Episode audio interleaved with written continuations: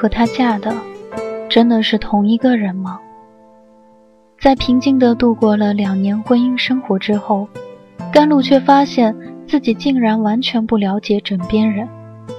他以为他只是个小贸易公司的老板，却没想到他原来是明星企业的大股东。他以为他只是个温和的普通男人，却没想到他曾经狂热的燃烧过激情。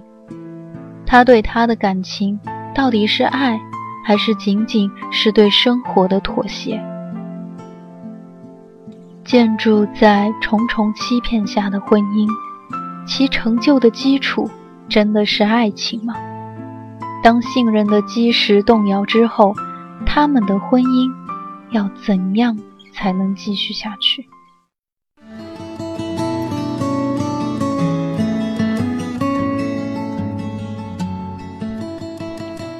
你的名字，我的姓氏，来自青山落踏。第五章。尚修文前天晚上在家吃饭时接了一个电话，只听了一会儿，突然沉下脸来，走到阳台上讲了很久才回来，说他必须马上赶去位于本省与邻省交界的 J 市。甘露问去几天，他皱眉想了想，说大概两三天足够了。他让他继续吃饭。自己马上去楼上卧室去给他收拾简单的行李。当他提一个行李袋下来时，正听见尚修文说：“这事儿发展成这样，舅舅恐怕应付不了。你了解了情况以后，马上给我打电话。”母子俩看他下来，一起停下。这个奇怪的静默让他也在楼梯上驻足停了一会儿。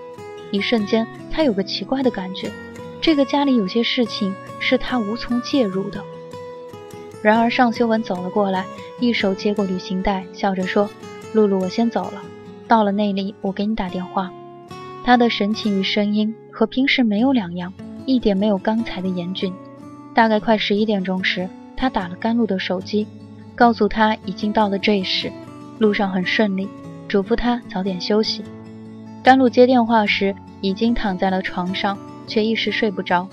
站在楼梯上，突然产生的那个感觉。仍然困扰着他。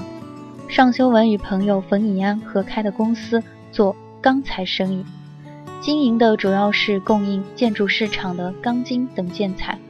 而位于本省与邻省交界的这一市，有一家叫旭升的民营钢铁公司，法人代表是尚修文的舅舅吴立军的哥哥吴昌志。尚修文代理着他们产品的本省销售。这是从行政区上讲，应该是属于邻省，与本省有近四个小时的车程。他经常过去出差，这是甘露了解的全部情况。钱嘉熙左眼五百度，右眼三百五十度，视力的确不行。不过他除了眼睛发炎的日子，一直都戴着隐形眼镜，而且双目炯炯，顾盼有神。调度起节目现场来，不会放过任何细节。甘露当然不会哄自己说，好朋友看到的不是尚修文，更何况贺静怡这个名字不久前才出现在他家里过。钱嘉熙正忙于节目的准备，也无暇跟他多说，只告诉他这台晚会晚上的播出时间和频道，然后说：“我刚才进来的时候，看见他们在这是体育馆外面走廊一侧站着讲话，也没有什么过分的举动，可是怎么说呢？”凭我的直觉，他们的关系应该不一般。你别多疑，也别大意了。我先去忙了，有什么事儿回头再说。甘露想了想，拨了尚修文的电话。他很快接听了。修文，事情办得顺利吗？大概什么时候回来？还好，我大概明天上午回来。现在在干嘛？在和一个朋友谈点事情。晚上我打给你。再见。甘露收起手机，靠在天台栏杆上。看见那个与校长纠缠工作调动的教师离开了，他努力调整情绪，隔了一会儿进了办公室，听他讲参赛的要求，保持认真倾听的姿态，却明白自己实在没有听进去多少。晚上回家后，他和婆婆吴丽君对坐吃饭，仍然和平时一样沉闷。他当然无意去找冰山状的婆婆打听什么，两人完全按照各自的习惯行事。他倒庆幸不必在有心事的情况下刻意找话题敷衍。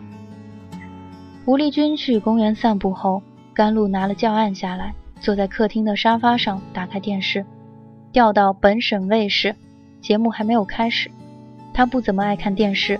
吴丽君卧室内另有一台尺寸较小的液晶电视，平时客厅里这台电视只是尚修文看看体育比赛转播而已。现在做着自己的工作，多少还是被屏幕上的热闹分了心思。晚会到了钱嘉熙说的时间，准时开始。一男一女两个主持人登台。虽然久不看电视，女主持人甘露倒认识，是她师大的学姐，中文系毕业的李思碧。这位一直分头颇健的美女，以前在学校电视台也是当然的一号主持。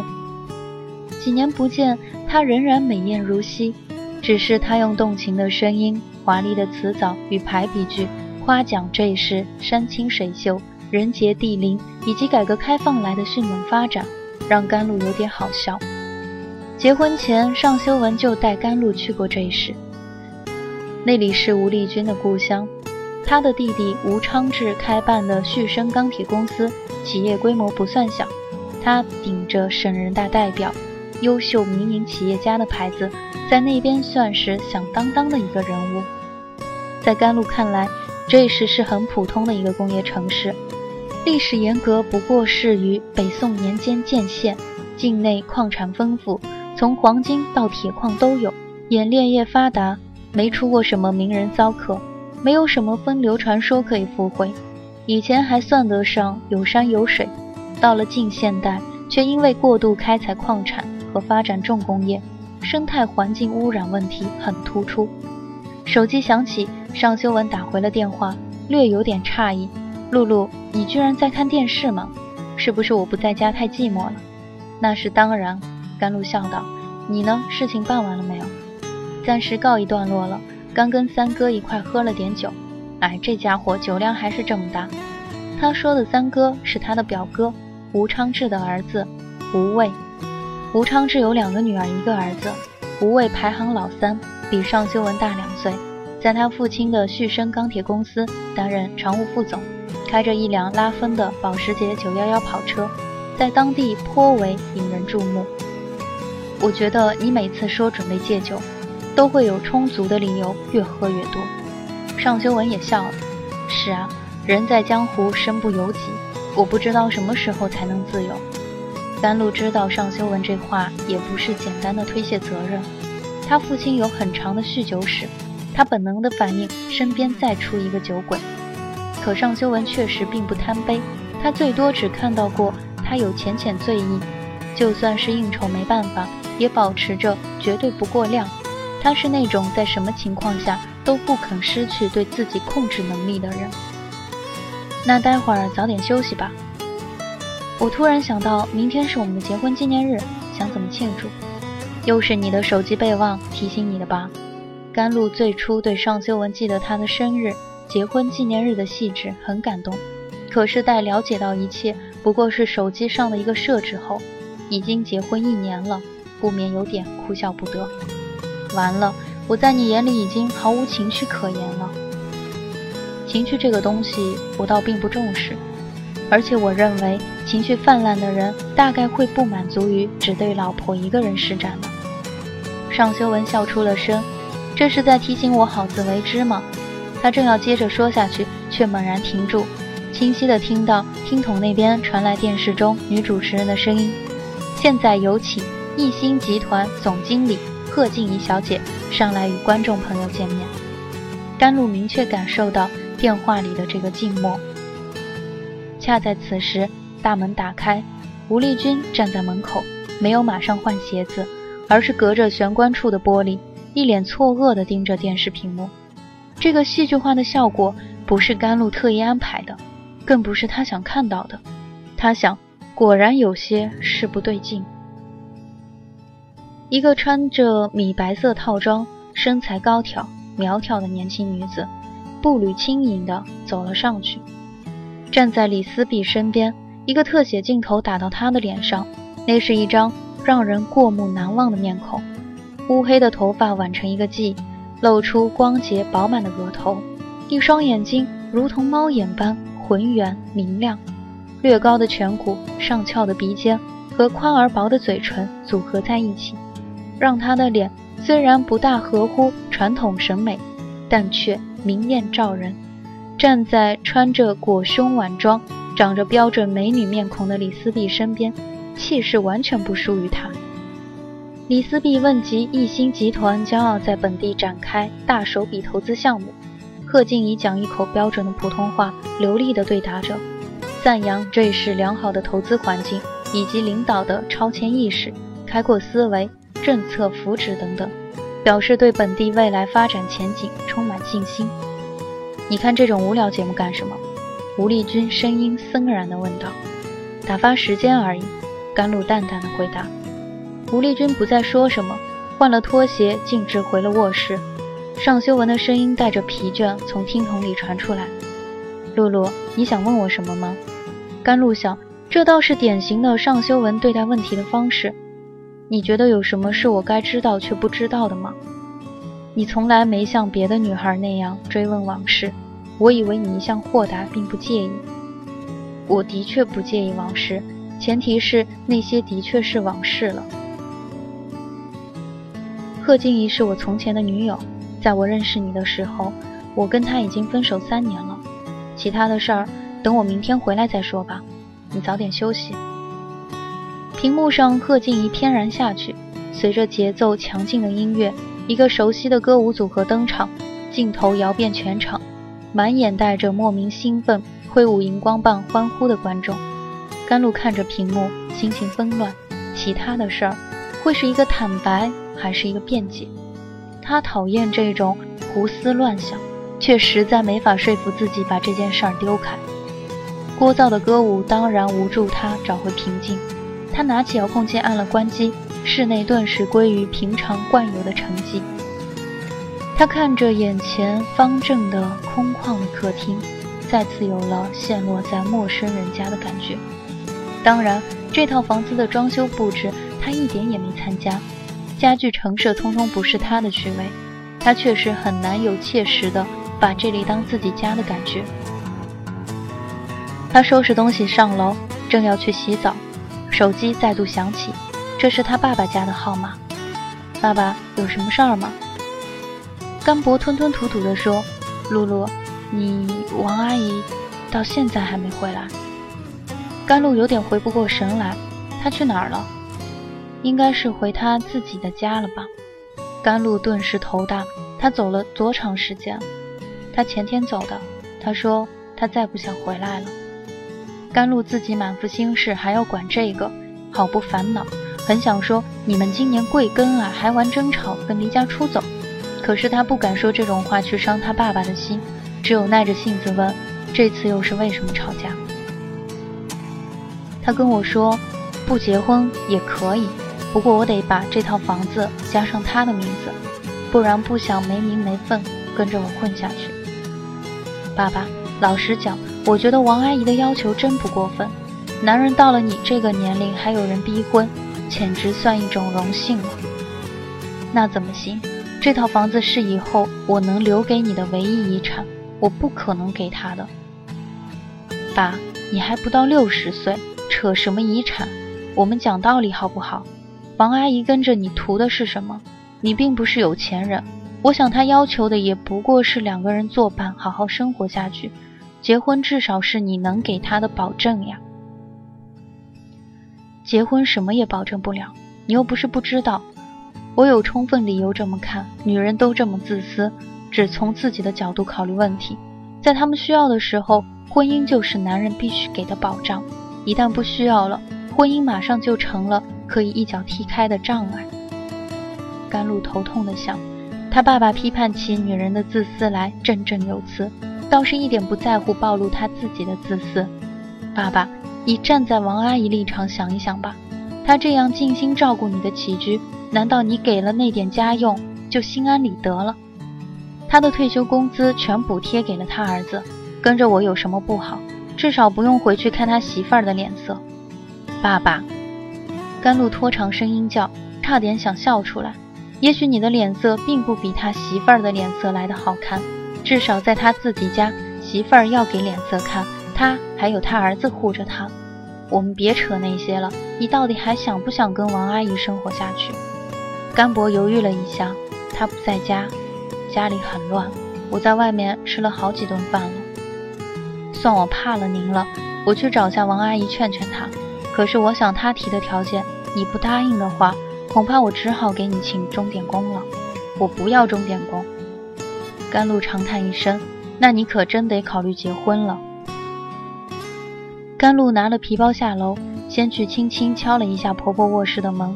推开房门正要说话，吴丽君抬头扫视她，不见得质问了丈夫以后还觉得不满足，要闹离家出走吧？这样的话，倒没必要跟我说再见。甘露有些错愕，又有点好笑。好在她已经应付习惯了爸爸的奇怪逻辑，可以完全无视婆婆的尖刻理论，只平心静气地说：“妈，我爸那边有点事儿，我得过去一下，晚上回来的比较晚，我带了钥匙。”您早点休息，再见。王阿姨的家在一个老宿舍区，离她父亲的住处倒不算远。开门的是王阿姨的儿媳妇儿，见到她顿时笑得十分亲热，连忙请她进去坐。这是一套狭小的两居室房子。王阿姨的儿子很木讷，只顾着看电视，并不招呼客人。十多岁的孙子跑进跑出，十分热闹。甘露与王阿姨只能进小小的卧室，坐在床上谈话。露露，你一向明理，我跟你爸爸说要在房产证上加我的名字，只是跟他赌气，可不是想图谋你家的财产。阿姨，我知道，我代我爸爸给您道歉。甘露不是第一次干这活了，自己也觉得有点汗颜，可又不能不继续说下去。您别跟他计较，还是回去吧。露露。我是真伤心了。你说他脾气不好，成天跟大爷一样，什么家务也不干，我都能忍。我就是受不了他把我看得跟个只管饭不领薪水的保姆还不如。我不过是去幼儿园接孙子，晚饭做的稍微晚了点，他就横挑鼻子竖挑眼。我一说到结婚，他就说我想贪图他的房子。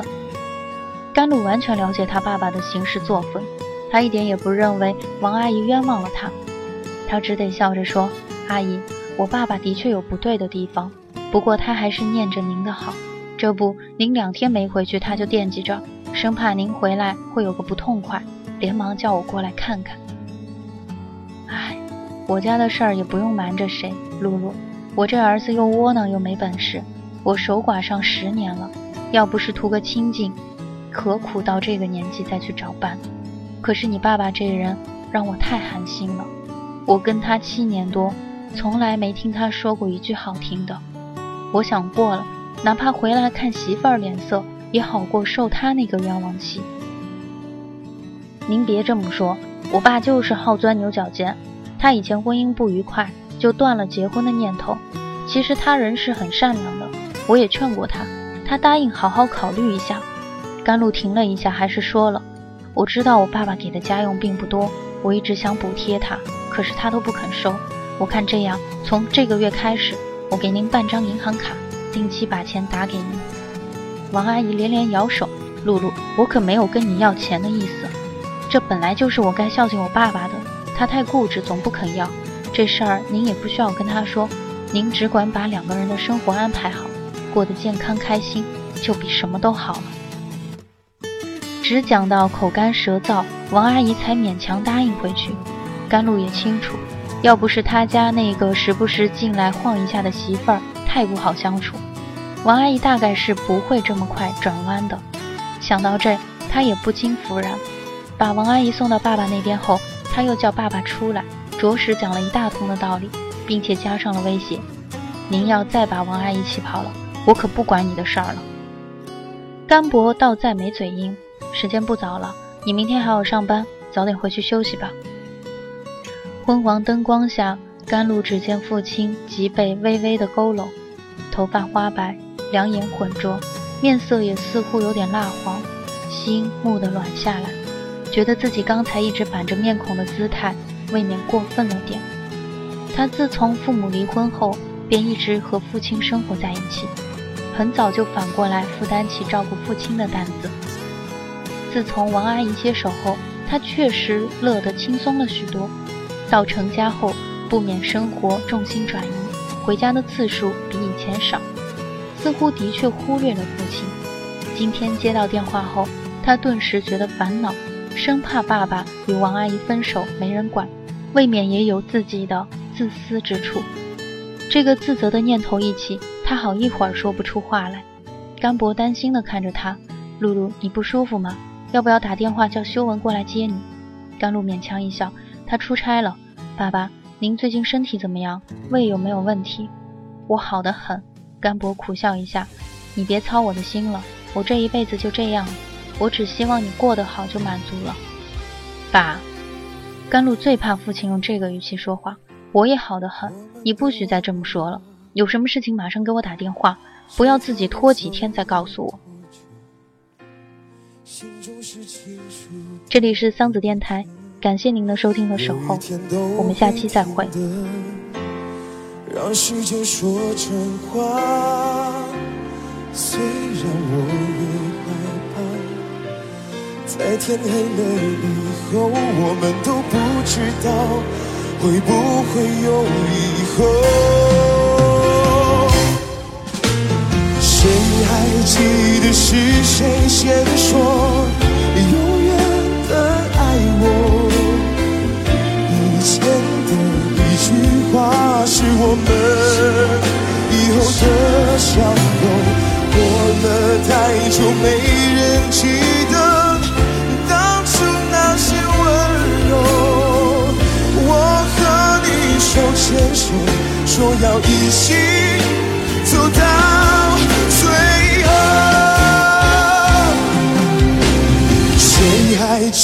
是谁先说